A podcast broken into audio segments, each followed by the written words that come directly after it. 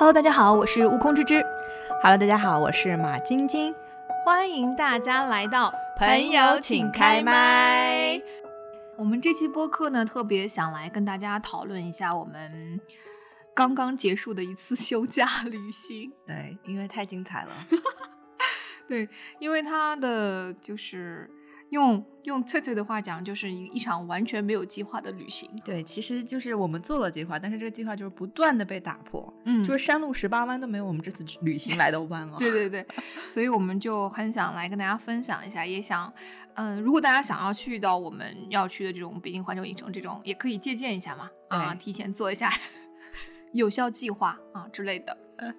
啊，那我们可以先跟大家聊一聊，就是原本的我们这一次北京的计划是怎么定的？是是是，其实嗯我们的目标很简单，就是环球影城。嗯我们大概在几个月之前就已经定好，说我们要在这个时间段要去到环球影城，然后时间越来越临近的时候。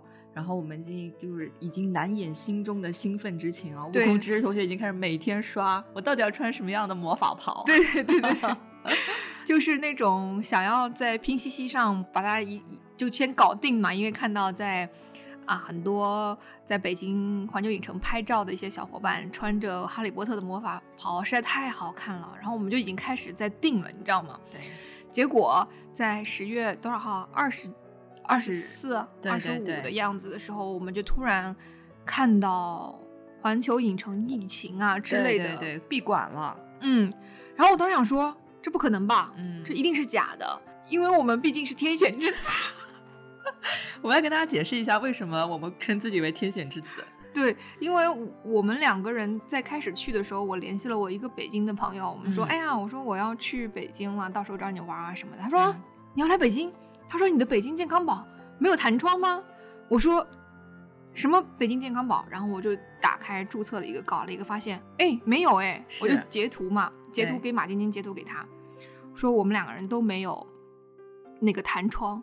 然后我朋友说：“我的天呐，你俩简直就是天选之子。”她说她老公、她嗯婆婆都有弹窗，根本就过不去北京去找她，嗯，她只能自己一个人在北京孤苦伶仃的。然后我想说啊，那这这简直就是必须去了。然后对，然后包括马晶晶跟我说，就是身边咱们的同事也都是，对对不对？他们看到我那个没有弹窗的界面，简直想说啊，为什么只有你一个人没有弹窗？对，所以我们当时就就一直说自己是天选之子，然后万万没有想到，就是零了零了对啊，给我们闭馆了。对，啊，就我们我们是定了一点五的，一点五天。对，其实我们的整个计划呢，是我们要去北京，大概是两晚，三天两晚的样子。嗯，我们是打算把所有的时间都放到环球影城的，对，就是要玩个痛快。对，沉浸式的玩，对，沉浸啊，式的玩玩一天半的样子。嗯，结果他说环球影城闭馆了，所以我们的第一个想法就是旅行泡汤了。这对是我们对对对的第一个想法对啊。对，没错。嗯，所以我当时就想说，那要不然就是就是各种退票。对嗯，退吧，就是那其实马晶晶负责的是酒店跟门票，我负责机票嘛。对我这边是很顺利，就全部都退掉了。对，就嗯就堵在我这儿了。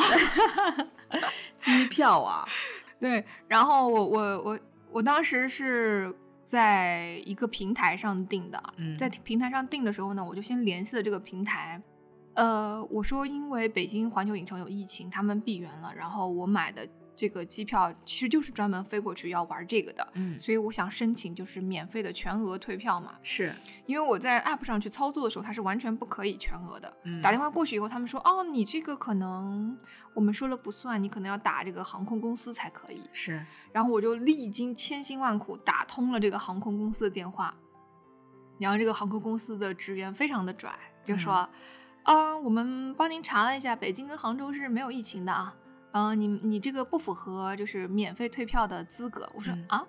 北京环球影城不是有疫情才关闭的吗？这不属于疫情范围之内的。他说哦，不属于啊啊。我说那我说什么情况？他说除非你的这个呃那边就封城了，不让进了，我们给你那个免费退，嗯或者你的健康码出现了其他的颜色，嗯，或者是或者有弹窗，对，或者你有北京健康宝的弹窗，我们都是可以符合的。对，我当时内心的 OS 就是我是天选之子哎，我们怎么会有弹窗呢？然后我就是想说行，那就这样吧，然后我就嗯把电话挂了。是，然后我们还搜了各种，对不对？对什么投诉的方式啊，什么之类的。就是其实有相似经历的人有很多啦。对，因为这个机票这个退票的这个费用真的是太高了，因为我们总共机票往返也就一千块钱，但是他竟然要扣我们七百，不是我们往返是两千，两个人，对，两个人一共。嗯然后我们呃退票的话，我是二十四号还是二十五号开始联系他的，对他要收我七百，是然后第二天八百，第三天九百。我想说，哇哦，就是股，就是你你要股市要是对对对对对，就感觉这个这个航空公司在在旁边摇旗呐喊，就是说去吧去吧。对对，就是我我当时想说，我这难道白给他这七八百块钱吗？嗯啊，然后后来就搜索了各种方法，然后跟马晶晶讨论，就是我们俩都陷入了一种焦虑，对不对？对然后马晶晶甚至说，要不然就给他七百吧，对啊，就就直接退了吧。然后我说不行，我要力争到底，是，就弄得我很焦虑啊。嗯，然后后来就非常非常好笑，太好笑了。跟大家分享我们这个心路的转变的这个转折点是谁啊？嗯，转折点是秋秋，对，啊、秋秋女士是悟空之之呃同学的妈妈，对，是我嗯妈啊。然后我我在跟我妈说，就是环球影城，呃，疫情了之后，我妈就说啊，那你们去爬长城呗。说实话，秋秋的这个反应真的是很让我吃惊，因为当我爸听到我去北京以后，我都没告诉他他去哪儿，嗯，他就非常的紧张，说啊不要去不要去，嗯有疫情什么之类的。结果秋秋竟然是鼓励式的，我想说太棒了。对 对。然后我也是很意外，我妈会给我这个答案，因为我妈一般来说会支持我据理力争，把钱拿回来 啊，应该是这样子的啊。对，对，结果我妈说：“那你去爬长城好了。嗯我说：“有道理。我我怎么就钻进了一个牛角尖，就一定要这一条解决方案呢？我为什么就不能飞到北京，嗯，去好好看看北京的这个秋天啊，或者是之类？然后马晶晶又特别喜欢去国博，我说得，咱俩就去北京吧。对，嗯，所以我们这个呃心路历程就是从这个呃很焦虑的一个小路里面，突然一下子就变得豁然开朗了。对柳暗花明又一村。真的。对，我还记得我们当时讨论到最后，两个人都特别开心，就说好吧，不管去不去都挺开心的。如果他到最后可以全额退，那是一件很好的事情。那如果他退不了，我们去北京也很好。对、嗯对，就所以，所以我当时呃最大的感受就是啊，我妈那一句话一下子就像一颗药一样解决了我的这个焦虑。感谢你，秋秋。秋秋应该不会听的，不行，这期我必须要艾特他本人。光点赞已经不行了，必须要聆听。对对对，好，然后所以就呃，我们就还是决定按照原计划啊、飞过去三天两夜啊，对然后就开始做排除掉环球影城的计划了。对对，这个计划嗯就是由马晶晶全程去做的。哦，太好笑了，因为我们这个计划它是动态的，因为我们就不确定我们飞过去的那一天环球影城到底会不会开。哦，我要跟大家分享一个细节，是我们每天都会刷那个某红书，上面会写说 几号几号环球影城一定会开，然后我记得是。二十六号开始闭园的，然后二十六号当天就会说二十七号就开园了，我们俩又开始准备，呃，就是明天要去环球影城，然后二十七号没开，嗯对，各种小道消息，然后又说二十八号会开，后来我们就说得，我们就做几套方案，就是一个是有环球影城的，一个是没环球影城的。对对，最好的方案就是环球影城在我们去的当天开，然后我们第二天可以去国博和其他地方。那最差的就是环球影城不开，那我们就花两天的时间去逛北京的各种地方。嗯，结果大家猜怎么着？怎么着？天选之子啊！对，环球影城就在我们去北京的当天开了。。对，所以我们两个人就直接下了飞机，直接打车冲去环球影城。对，我觉得我从来没有遇到过这样一个公园乐园啊，就是我们去的当天就感觉整个公园被我们包下来了。嗯，空的，对空空旷旷，然后就是怎么说呢，又又北京又有点冷嘛，对所以有一份凄凉在里面，然后我们的内心却是激动澎湃的那种感觉，对？嗯，想到每一个项目，我们都不用排两个小时都可以做到，就是想说，哇哦，太棒了，天选之子们。对，其实我们是。但正常来说，我们其实还是一一天半才玩起来是玩的比较透透彻的。，对，因为北京呃人比较多嘛，是，所以按照我以前玩这种环球影城的经验，一天半其实错就是不多的。。对，但是我们那天去的时候，其实是有一点点像半天票了，对因为我们是十二点多进园，对，然后玩到七点嘛。七点钟，嗯，有一些对，有一些项目因为它疫情的原因它没开，就比如嗯说哈利波特的禁忌之旅，嗯这个是我们比较稍微有一点点遗憾的地方。嗯呃，然后第二个就是，呃，有一些项目，因为我们自己就是没有什么 plan 啊，嗯 就是它呃关掉了，就是它有固定的时间就结束了，我们也没有赶上啊。是对，所以就有一些对小小的嗯遗憾在里嗯面，但是我觉得还还是很好的。非常好，非常好。嗯我呃，我们当时在环球影城的时候，我就问悟空芝芝一个问题啊，我问他，如果用这些关闭的项目去换一整天的不排队，你愿不愿意？他说我愿意。因为当我每做一个项目以后，我们出来，我们想说，就这要排俩小时。哦天呐！幸好我们今天来了，就是不用排两个小时就可以体验到。嗯，我其实在北京环球影城觉得跟其他呃地区的环球影城有一些还是有一些区别的。对对对我觉得它还是可能因地制宜了一些项目，没有那么的恐怖，对，没有那么的，就是因为我记得我在是是奥兰多的时候有做过一个项目，叫做妈妈，就是木乃伊的那个。嗯嗯嗯嗯嗯，让我印象实在太深了，因为太好玩儿，以至于我我跟我的朋友 Sandy，我们两个人玩了好几次。嗯，就是他那个恐怖，就是过山车噔噔噔噔噔噔噔上去，你以为他是要往下冲嘛，嗯所以你已经 ready，就是往下的时候，他突然往后撤，你知道吗？啊然后我们两个人啊疯狂的叫，就是我当时。呃，看到马晶晶坐那种就是小木马过山车，他已经叫成那个样子的时候，我想说，哦，还好，就是在北京环球影城也就是这样子。哦天呐，悟空之之讲到了这个过山车，妈妈这个过山车让我想到我在香港的海洋公园嗯也有一个过山车，叫做呃什么小矮人什么之类的。那个过山车就是因为海洋公园在大海那边，嗯，然后那个过山车冲到让你感觉你要冲到海里面去了，然后也是帮你拉回来。然后当时是那个呃呃鹏鹏冯鹏鹏同学，嗯，嗯他就说不行，我要再做一次，太好玩了。我说你自己上去吧，我就在下面等他。对对对，就是还好我们只买了一天的票，因为呃没有什么项目是马晶晶可以再做第二次的了。太可怕了，我的妈呀！那些，但好在是那些过山车时间真的很短，大概就是三十秒吧，我觉得没有超过三十秒，很快。对，就是我记得我们做其中一个的时候，有有一个我已经叫的不行，悟空之是说：“哎呀，叫什么？还没开始呢。”结果已经结束了。真的就是就是感觉啊，这这就叫啦，然后结果他叫完也就结束了。我想说，哎，哎对好的。但其实嗯坐过山过山车的这个精髓就是尖叫嘛，对吧？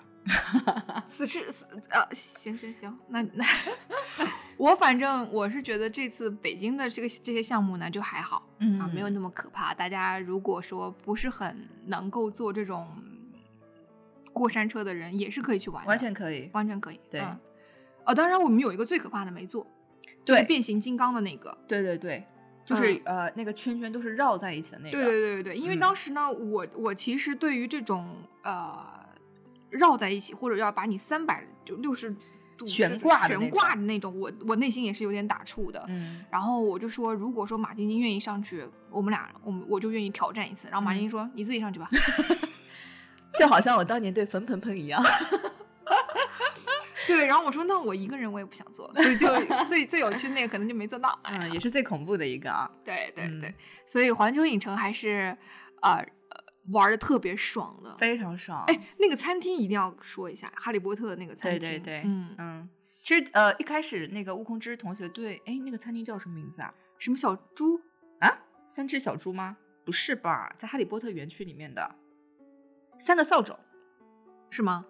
大概吧，就是类似扫帚什么之类的。反正就是哈利波特里面的一个餐厅。嗯，对对对，本来悟空之同学是不想进去任何的一家这个餐厅的，嗯因为想说里面肯定又贵又不好吃。对对对，因为呃，我我我是觉得就是还是花点时间去外面 玩比较好，对，然后嗯就进了这个餐厅。这个餐厅嗯反正也不用排队嘛，对吧？？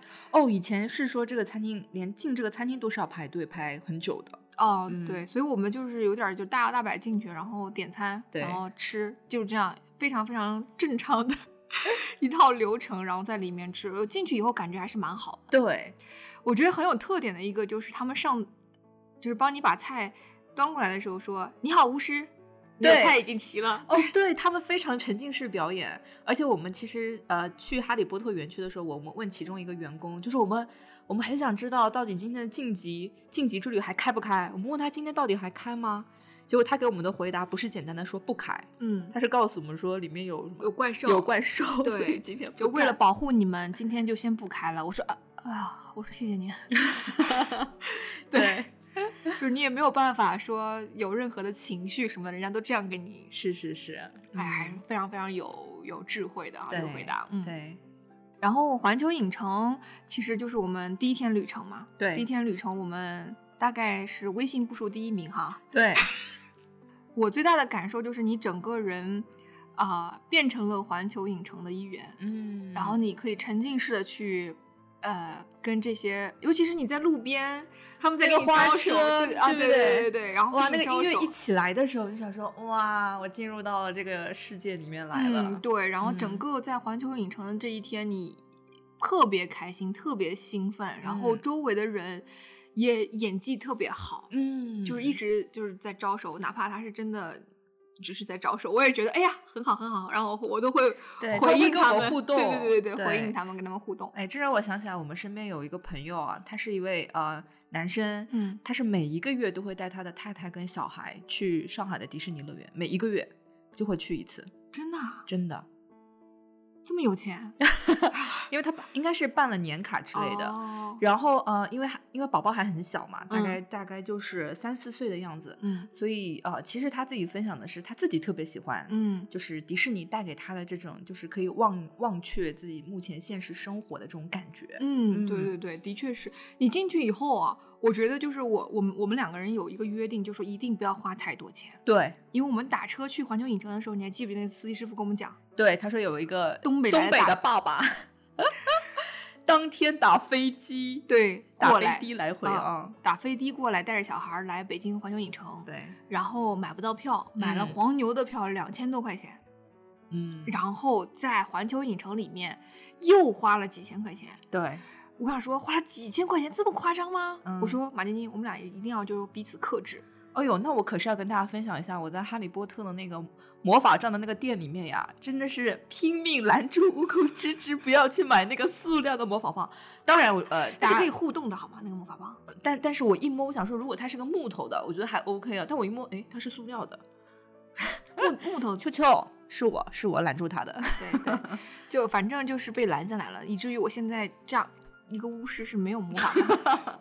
好，哎，但是对，所以到后面，我记得晚上的时候，我们要出园区的时候，想说，那最后再采购一点点东西吧，比如说我嗯想买个抱枕什么之类的。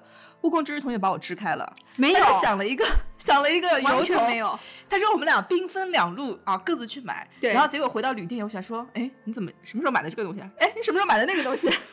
他买了以后赶紧藏起来，不让我看到，根本拦不住啊。这段我给掐掐掉的。对，真的是，不是因为呢，你可能再去的机会就很很很低了嘛。哦所以我就想说，如果说这个东西，呃，要不然你工作赚钱干嘛呢？啊，啊，对不 对刚刚？还在说，哎呀，我不要花太多钱啊，哎，在里是是面。是是是是是是是嗯打脸了，对，是是是就你进去以后，那个氛围营造起来的时候，你就会觉得，我没有一个小熊发箍是可以的吗？我没有一个无牙仔的抱枕是可以的吗？对，啊，对，嗯就会给自己非常非常多的这种提问，在内心当中问自己：你真的可以过去吗？啊，过不去。对，你喝水的时候真的可以不用哈利波特的这个杯子吗？啊，不可以。然后就所以就就就还是下手了。对，啊还是 shopping 了一下，但还好，但还好，嗯，比起我们前两年在这个迪士尼哦已经轻很多了啊。是的，是的，嗯已经成熟了很多。对对对，嗯，嗯所以在环球影城结束之后，带着一一一天的兴奋啊，然后我们就开始要制定第二天的计划了。嗯，第二天我们的目标非常的明确，对国博，对，就是我们还这个计划，嗯，就是马晶晶制定的。是我们想说，呃，要去国博嘛，早点去，嗯啊，九点钟就去，对所以我们就特地住了一个离国博特别近的一个酒店，是不对是？对对对，嗯，对。然后当天，呃，我我们我们脑海中闪过一丝念头说，国博要约吗？然后这个问题闪过以后也没有答案，我们就睡觉了。不，这个过程是这样的，我就我是因为我当时刚去完那个杭州版本馆，嗯版本馆是要预约的嘛，我就问马晶晶，我说马晶晶，国博要不要预约？然后他就给我回一句，Good question。然后我我我默认他接下来的行为就应该是去预约了，结果我也不知道他在干嘛。第二天早上我们去的时候，嗯，然后他就说，我知道我在干嘛，我在哦看酒店，我在看到底哪个酒店离国博近一点。我然后这个这个问题，那个悟空之之问到的时候，我说 good question，然后我就打开了那个微信的那个呃那个公众号，嗯我想说公众号里面应该会有提示吧，结果我点进公众号以后，什么提示都没有。我想说，呃，好吧，那就先放一放，先把酒店给定了。嗯定着定着就把这事儿给忘了。啊，我以为你在看李佳琦呢。嗯，那是后来的事儿了。啊，好好好好，反正就是他吵着闹着要去国博。我本来想说，那我们第二天去爬长城，嗯对不对？因为我们可以赶那个八点钟的那个动车到长城，然后玩儿。然后他说他要去国博，我报告，我报告，悟空之之要去长城的这个信号也是非常的微弱的，因为他一边说想去长城，一边在那里说啊，那真的很远嘞。所以我们俩就是完全没有很坚定的目标，说我们一定要去这个地方。但是我确实是没有想到国博要提前约，提前一天约。我想说，了不起就早上约一下呗，对不嗯对？早上约下午是吧？对对对，对，所以我们当时就是呃，在第二天的早上又开始制定新的计划。嗯，是的。我们的计划是什么呢？先去喝一杯咖啡，这是我们的计划。啊，对，就是要自己清醒一下啊。对，然后我们第二天的这个计划也是挺随意的哈。嗯，相当随意，随意到就是我们喝完咖啡以后开始看，哎，周围哪里好玩儿？发现周围有个胡同，叫什么胡同来着？史家，哦，史家胡同。嗯，嗯，对对，历史嗯的史，史家胡同。然后我们就开始去跟着他的导航啊，嗯跟着马丁丁的导航开始去逛胡同了啊。嗯，然后逛胡同的过程当中，我觉得还是很有趣的，对，就因为我觉得北京最有特色的就是这种很窄很窄的胡同，胡同。但是它两边儿都是呃非常有历史感，嗯，然后看你看起来就可以拍一个什么小小的微电影的那种对那种画面，对对对对。我在走进那个胡同的时候，我脑海里就是各种我曾经看过的呃，就是电影儿，比如嗯说、呃王家卫的电影就电影，不要加儿化音。电影儿，比如说哎是不是王家卫？不是王家卫，呃《霸王别姬》。嗯嗯嗯，嗯，就是呃讲的那个故事，对，陈凯歌就是讲在胡同里面，然后包括我以前看的一些，比如说呃那种小说啊之类的，我马上就印出来了，觉得哇，妈，你摸到的那个感觉就是很不一样。对对对，所以我就说，我当时到北京的时候，发现北京是可以深度玩的。嗯就我们浅了，浅了就我们当时只做了三天的这个 plan，我觉得实在是有点少。是我们当时就应该再多做几天，可以把它好好的计划一下。这个时候就哎应该向那个翠翠来学习。嗯对，下次可以把她的 plan 要过来啊。对然后，然后我们当时就逛这个胡同的时候，就感觉自己还是真的来了北京。对其实，在环球影城的时候没有这种感觉，对，你在一个乐园里。是因为乐园都是一样的 feeling，对不对对对对对嗯但是那一天就是北京，对对，嗯突然就来到北京了，然后就突然一下子那个儿化音就特别顺畅的就说出来了 啊！对，太好笑了。悟空之之同学还给我深度介绍了一下史家胡同幼儿园。对对对，然后就当时我们看到那个幼，我看到那个幼儿园的时候，我就想说，这幼儿园肯定上不起。对，因为这个幼儿园的那个上面史家胡同幼儿园的它那个匾做成了那种宫廷的感觉对，觉，就感觉你在那种故宫啊，还是什么，对就是恭王府啊，看到的那种那种门头一样。我想说，这幼儿园应该不是一般人能上的，对只能门口假假的介绍一下。对，其实就是这样一个短短的胡同，它里面有幼儿园，然后有什么中国妇女协会。对然后有各种各样，就是名头特别大，但是嗯门特别小的一些机构，嗯嗯，是很有意思的。很有意思的。嗯然后我当时因为在北京嘛，我就搜了一些北京胡同，它跳出来的时候就说，其实你看到的只是胡同的这个表面嘛，它其嗯实走进去以后，你会发现它里面四合院，对四合院儿，然后还有一些，比如说有些门头是你可能在外面是看不到的。对对对，我看到了一个爸爸带着他的孩子啊，因为我们路过那些都是禁止参观嘛，嗯，然后他可能已经有预约好还是怎么样，他去带着他的孩子参观了一个。我当时看的时候就觉得哇，他那个外面是北京的那种风格，但走进去又是欧式的那种，哦，他给改造的，然后是非常非常厉害，就是很有钱的那种四合院儿的那种主人。嗯然后我想说，哇塞，可能这里面做的都是隐形富豪，嗯，特别好。而且我们走在那个胡同里面的时候，那天的阳光非常的好。嗯，北京的秋天真的好美哦，对然后胡同里有金色的啊银银杏杏树，嗯然后我们走在阳光下面，然后旁边两旁是窄窄的四合院。天呐，想说这就是北京啊！对嗯，对，而且我觉得北京人特别的，就当地人可能还是蛮善谈的。嗯然后我当时走在这个胡同里面，有一个大爷，嗯，哟，对您来是是拍照啊，还是怎么地儿啊？这样跟我开始聊天，嗯我说啊，我说我我哦，对，就你知道，你当时在拍照，你没听到。啊，有一个有一个大爷，就是拎两袋刚从嗯超市购购买来的东西，然后这样这样走走走，看见我在那拍照，然后开始嗯跟我聊天，我就啊啊，我我我就被就是尬住了，你知道，然后嗯 就没有很快的反应回去。我当时想说，是哎呀，再给我一次机会，我就给他对话一下。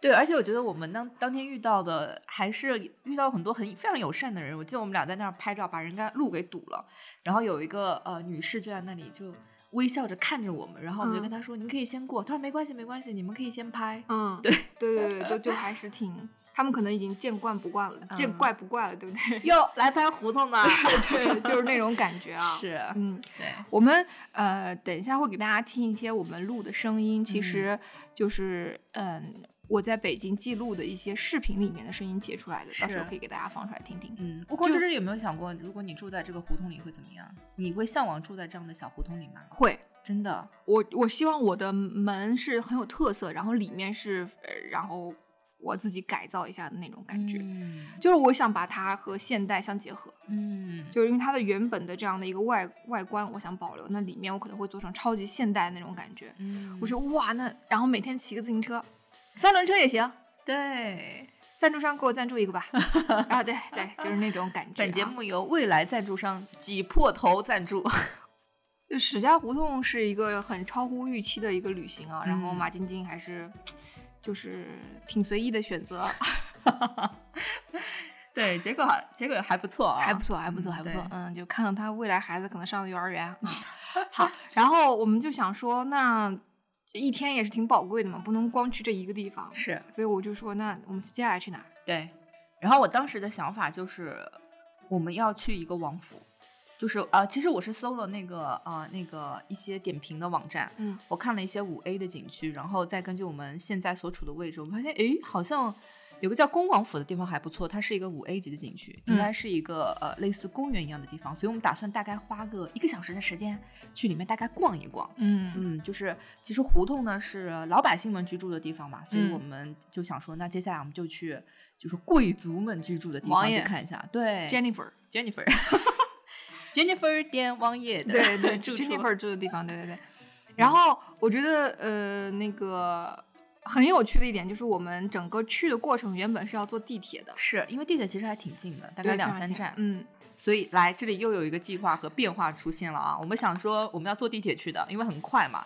然后呃，但是我们的胡同口去地铁口又有一段距离，所以我们想说那就骑个小车去吧。嗯，骑着骑着，我们想说算了，我们就骑去 恭王府就对对对，得了。骑骑过去也就二十多分钟吧，20分钟二十多分钟，对。嗯，然后我们就骑着自行车，整个路上我觉得哇，很爽。你当时是觉得把口罩摘下来，然后骑着自行车，然后沐浴着阳光，然后那天也不是很冷，对嗯，就是整天时地利人和骑自行车。对，所以我刚刚就跟悟空之之同学分享说，这一次的旅行我印象最深的就是这一段骑行。嗯对，就是你就是在沿着北京大街，然后哎、嗯那一条应该是叫长安街吧，一路骑过去，然后你看到各种各样的小商铺、大皇宫，嗯全部在同一时刻映入你的眼帘的时候，我想说、这个场景是在我们地铁里永远看不见的。对，还有嗯什刹海，还有什刹海对对对对，还路过了。对，还路过了公公主府。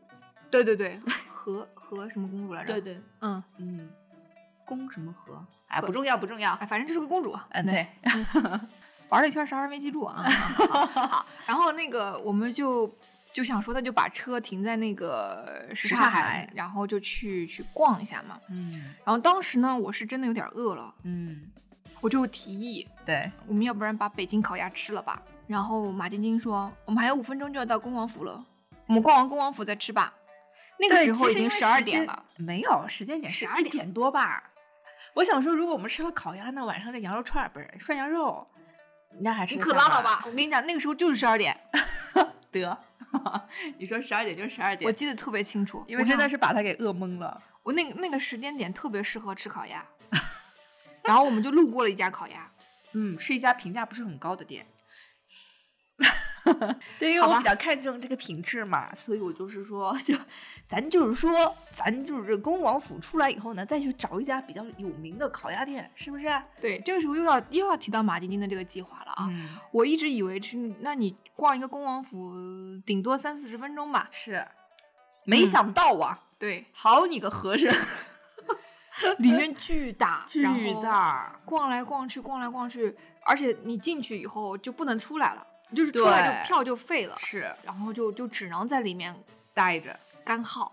什么干耗啊？还是学到很多历史常识的，好不好？对，那你把你那个 app 推荐给大家吧。嗯，那个 app 是什么呀？嗯，就是它其实这个恭王府特别特别大，啊就是如果大家要进去逛的话，如果没有人给你讲介绍你会发现嗯每个房间其实是差不多的。对但有意思的就是这些呃房子背后的故事嘛。所以当时我们本来想说租一个呃类似于就是可以帮你讲解的东西，结果我们一搜发现，哎，其实有一个 app 非常好，嗯，它可以帮助我们讲解，就是呃，就你走到哪里，它就会触发一段音频来告诉你这个故事啊。这个 app 就叫做恭王府讲解，哦，好神奇哦。对，它的名字就叫做恭王府讲解啊，非常好。然后，呃，它好到就是你你走到它某一个具体的房间，它会有一段情景演绎。哎，对对对，有就有点像有声剧。哎，嗯对的，嗯嗯，所以我觉得还是很不错的一个免费的讲解。对，所以大家如果有机会去到北京恭王府，一定要记得就是获取这个免费的资源。嗯因为我我其实当时我因为饿了，嗯我就不想逛了，嗯但是因为打开这个 app，我觉得别演的不错嘛，那就听一下，然后就跟着这个 app，然后跟着马晶晶一起走走走走，然后它里面讲啊演啊，我就觉得哦，原来是这样的，对对对对对。嗯然后包括我们在那个湖那儿，它不是就是那个啊台湾哦，啊，对对对水云天是吗？嗯对，就是恭王府里面一个非常漂亮的湖，它是一个台湾一个偶像剧的一个最重要的取景地。嗯，对，就哦是在那儿拍的，也是因为通过这个 app，然后听到一些讲解，我觉得对，就是你可能在游的整个过程当中，呃，眼睛、听觉都在给你一些啊、获取的这样的一个方式。嗯对对，所以呃，当然了，中途这个悟空之之同学是有这个吃一些饼干 果腹的，不然他可能就是整个怨气冲天。就就是血糖有点低，就这样我说我说不行了，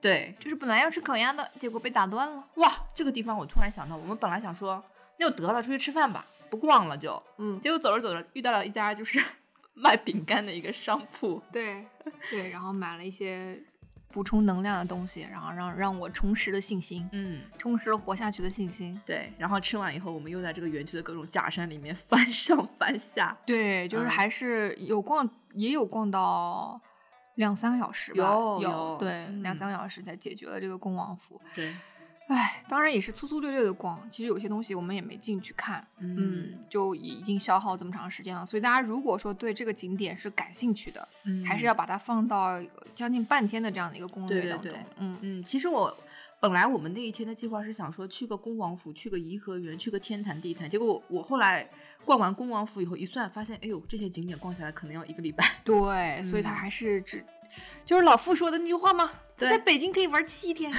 是的，对，需要的，需要的。对对对对嗯还是需要的啊。对。听老人言，嗯，哎老人对的，对。哦，老傅就是我婚礼的司仪。详情请听前一期前一期节目啊。对对对，好，然后我们后面就结束了，对吧？嗯就基本上三天两夜，还是过得非常的，嗯、没有计划，但是也是很充实的，对，嗯。然后晚上我觉得那顿涮羊肉算是把我们把把我从那个那个饥饿当中，饥饿当中解救出来了，真的是是太好吃了。虽然三十跟我说他本来要带我去吃一个更好吃的，但是因为就有点远嘛，离我们住的地方，嗯对所以我们就临时换到稍微近一点的地方去吃这个涮羊肉。我觉得涮羊肉，嗯，怎么吃应该都不会太差，对，主要只要羊的品质好。那个麻酱，对，对吧？要不今天晚上就吃涮羊肉吧？我看你口水已经流出来了。可以的，好好 对，就这个麻酱，我觉得真的吃起来哇太好了，感谢三十嗯同学的友情赞助，感谢。我还要再跟大家讲一下，就是我们其实到了第，呃，第二天晚上，我们住在，嗯、雅朵嘛，嗯，雅朵酒对店。对对。然后当时就是马晶晶就是说我们要升房，对，我说我们必须要升个大一点的房间，因为悟空芝芝同学晚上呢，他要配音我们必须有个更好的环境提供给他。你可拉倒吧，他 就就就他这点小心思，他要他要他觉得那个空间太小了，他觉得不舒适，没有窗户。然后因为北京嘛，你又住在王府井这种地方，肯定空间是不大的。对的。然后结果他就去开始要升房。对，我就想说大不了我们这酒店不要了，我们去住对面的丽晶。哟，您怎么没早做这个决定呀？真的是啊！哎，对对。然后当时我就看到他就是。有一种就是饥饿状态的我，对，因为悟空之同学是对吃呢，就是稍微会比较追求，我呢对就是住的这个空间大小会有一些追求啊。然后我们我我就说，其实住大住小无所谓，就是你反正就是睡这一晚上嘛。是，他说不行，我要住就是看起来视野空间好一点的。对，就经过整个过程，因为那个地方可能也比较热门吧，我也不知道为什么，反正就是没有。嗯，对，没有可升的房型了。对，而且它的构造好像就是只有呃某一种房型是面对窗户的，其他都是面对。其实我们的房间是有窗户的，对，只不过这个窗户打开以后呢，它你看到的景，它不是一个大街上的景，是一个就是对面的楼，是对面楼的后门儿。嗯，对对对对。所以我就想说，那干脆就不要开这个窗户了。然后那个我们的那个床，其中一个床又是挨着墙的，嗯，然后想说，哎，感觉睡起来会很挤。但其实实际上，你又不是睡在地上，你睡在床上呀？对对对，其实我后来也想说，我只要一头钻进淘宝里就可以了呀。那天晚上是那个应该是双十一的一个什么节，所以我一回到房间，一头就是就是有更大的空间给到我，就是这个整个购物的这种对愉悦感。但是呃，在这个过程当中，我必须要呃狠狠的夸赞一下悟空知识同学，就是悟空知识同学，他面对所有的这种嗯不确定也好。他都会给人很强大的这种力量，就是随遇而安的这种稳定性，它是非常强的。不管是我们决定要不要去北京啊，要不要去国博啊，国博没去了去哪里，他都是一句话，就是你定。哎呀，我说要不要升个房，他说你定啊。我我说那国博去不了嘞，他说哦，接下来的行程你定。我说呃，好的好的。对，就是我呢，其实是一个。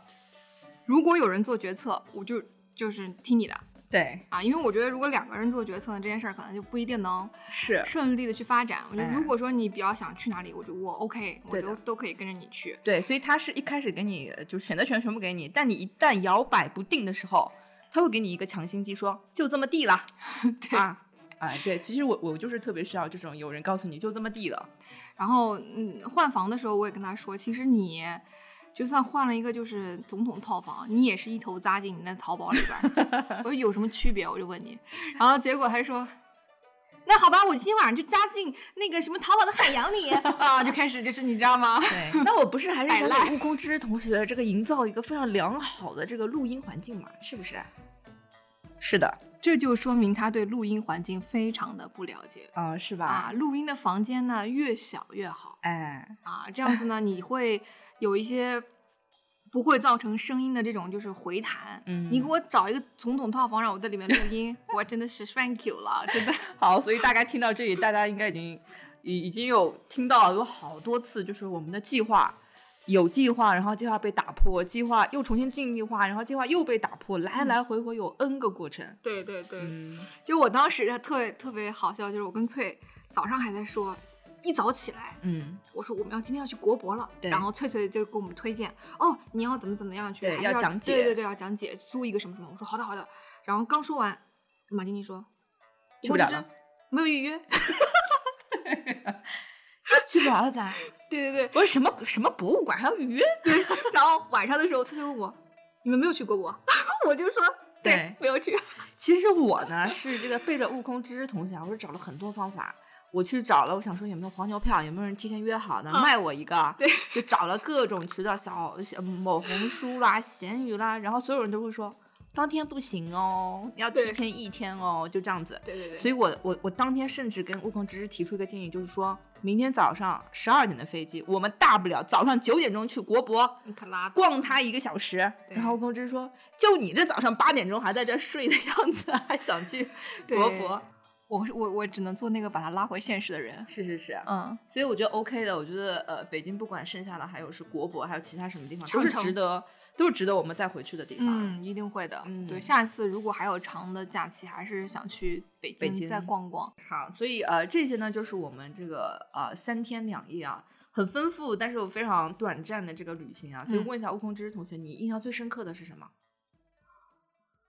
我其实印象最深刻的就是在这种变化当中 对，带给我的这种超出预期。嗯，就是很多都是意想不到的。对对，嗯我我其实我原来旅行的时候，我身边嗯基本上要要不然就是我自己一个人旅行，因为我觉得自己一个人旅行比较方便，然后我自己想去哪里都可以。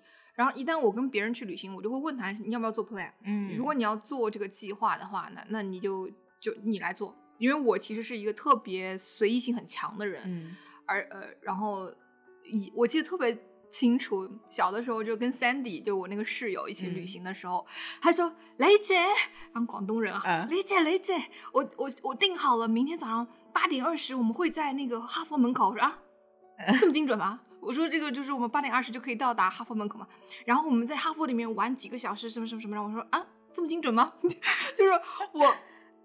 我就是那种我说啊，就是一定要卡死这个时间段，在某一个时间就会让我觉得这个稍微有一点点太把你放在一个格子里了。是是是就因为对我而言，好像旅行更更多的是你可能会发现一些嗯变化，嗯去迎接这个变化，然后你就会从这个变化当中找到你未知的一些惊喜。嗯，然后天哪，那你岂不是跟我很搭？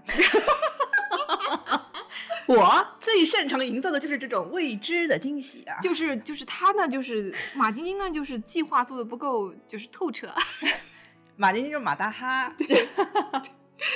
就他知道要去国博，但不知道国博要预约。对啊他知道要去恭王府，但不知道恭王府要逛三个小时。哎啊 对，就好，非常好啊。那我觉得这种变化来说，我我是挺好的，因为你可以从中去是收获很多不确定性，还有但是建议大家还是做做计划啊。对哎，就 心态要是没有悟空之日这么好的话，可能会抓狂的。对对对 对，还是可以的，可以做一下计划啊。嗯，所以所以嗯，嗯，所以其实让你印象最深刻的就是这次旅行的不确定性。对不确定性，嗯然后以至于自己从，因为你很原来很焦躁嘛，你觉得你去不了北京，然后嗯一一心想要退票，然后从退票当中一下子转变过来的时候，你的内心是非常非常开心。对，我觉得这种感受是，我也不知道是是不是像大家运动完以后的那种那种开心的感受。我觉得就是你经历过一些不愉快，然后突然你的心态的转变，让你变得哦。嗯很开心，然后你感觉我又找到了一条是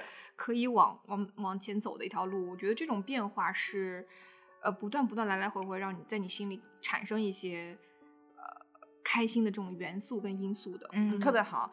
我觉得，呃，这也它让我想到一个我特别坚信的一件一个一一一件事情，就是如果你现在做了一个选择，那你就要让这个选择做成变成最好的选择。嗯嗯，所以不管是我们计划有没有去恭王府啊，或者是我们计划到底去环球影城玩多少天，当这个计划已经生成决定的时候，嗯，我们就是尽量让这个计划变成最好的计划。我不是当时还做了一个视频，就是你好生活那个，对对对然后我们截取了你好生活当中的一些。呃，尼格买提说的一些话，然后放到了我们视频当中。嗯我在这次旅行当中深刻的觉得，就是他说的这些话，可能你原本在综艺里面看过，但当你经历过一场旅行，然后你再去看这个话的时候，你就会觉得哇，他怎么就说的这么精准精准，对，他是嗯他说，关于生活真正的答案，就是在你寻找的过程中，嗯在你走过的每一个脚印里，也许你看不到它，然后寻找就是答案。嗯所以我觉得这个就是你在呃我在旅行的整个过程当中，再回头看到马晶晶发给我这个“你好生活”的这段话的时候，我就觉得。他简直就是说出了我这次旅行的真谛耶！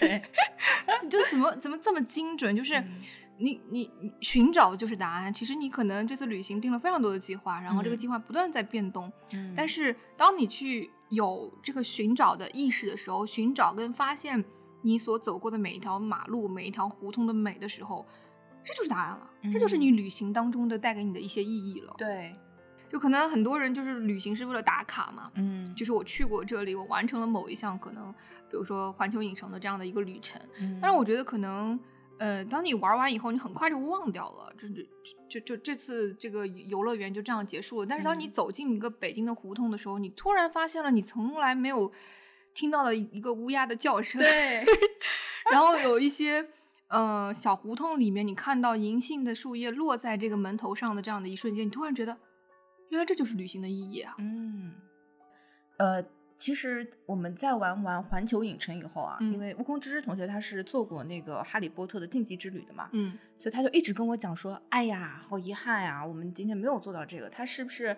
真的不会开了呢？哎呀，你好遗憾，今天没有做到。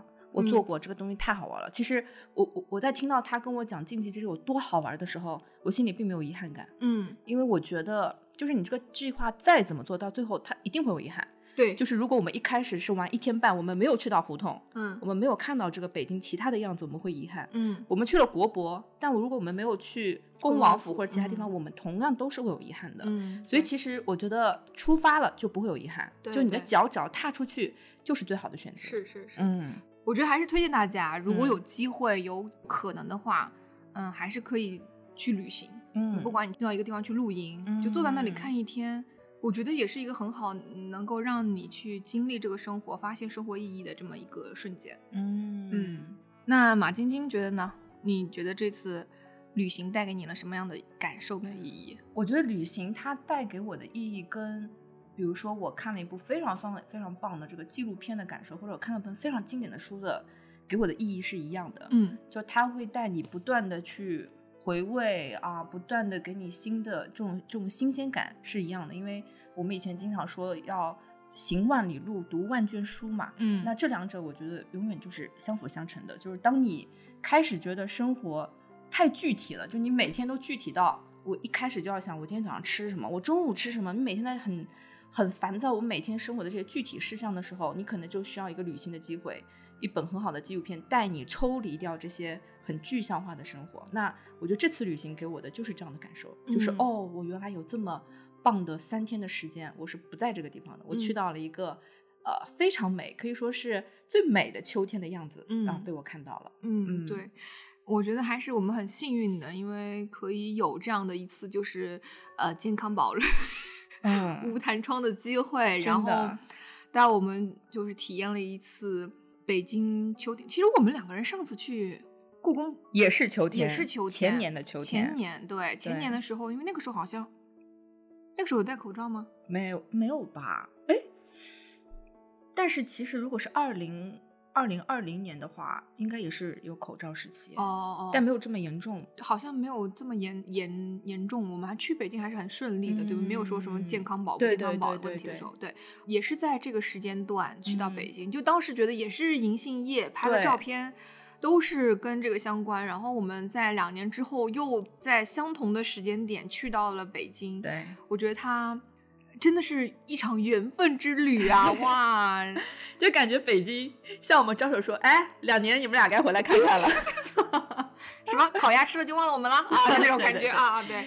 所以我觉得啊，好幸福啊！这次”嗯，我们这次呃旅行当中呢，也不是让大家完全借鉴啊，嗯 对，还是有很多不确定性的。那当当然，大家如果有一个很好的 plan，有一个呃，就是带着一个很好的心情，嗯然后出发。如果说遇到了任何的意外的情况，就比如嗯说这个地方没开，或者那个地方嗯需要预约，嗯我觉得大家千万不要说因为这一点点小小的事情而沮丧，对或者是不开心。对我们可以换一种思维，就是你又又有了新的机会，对去探索新的知识或新的地点。对，我觉得这都是非常非常好的一种方式，在旅行当中。对，永远要相信会有更好的风景在等待着你。嗯，对的。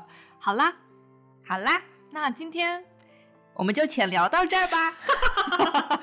对惯用的啊，嗯那我们在最后呢会放一点点声音给大家听，希望大家嗯，嗯会有不一样的感受。对，这是我们采集的北京秋天的声音。对，嗯因为是当时我们没带录音笔嘛，还是嗯带用手机录的，可能效果没有呃我原本预设的这么好，嗯但是还是想放给大家听听看。是画面，大家就自己想象一下吧。好的，那我们下期再见。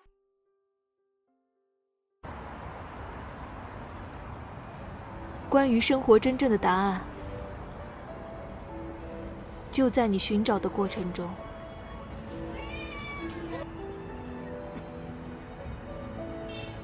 在你走过的每一个脚印里。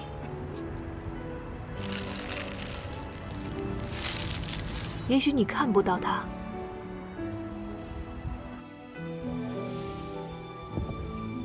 寻找就是答案。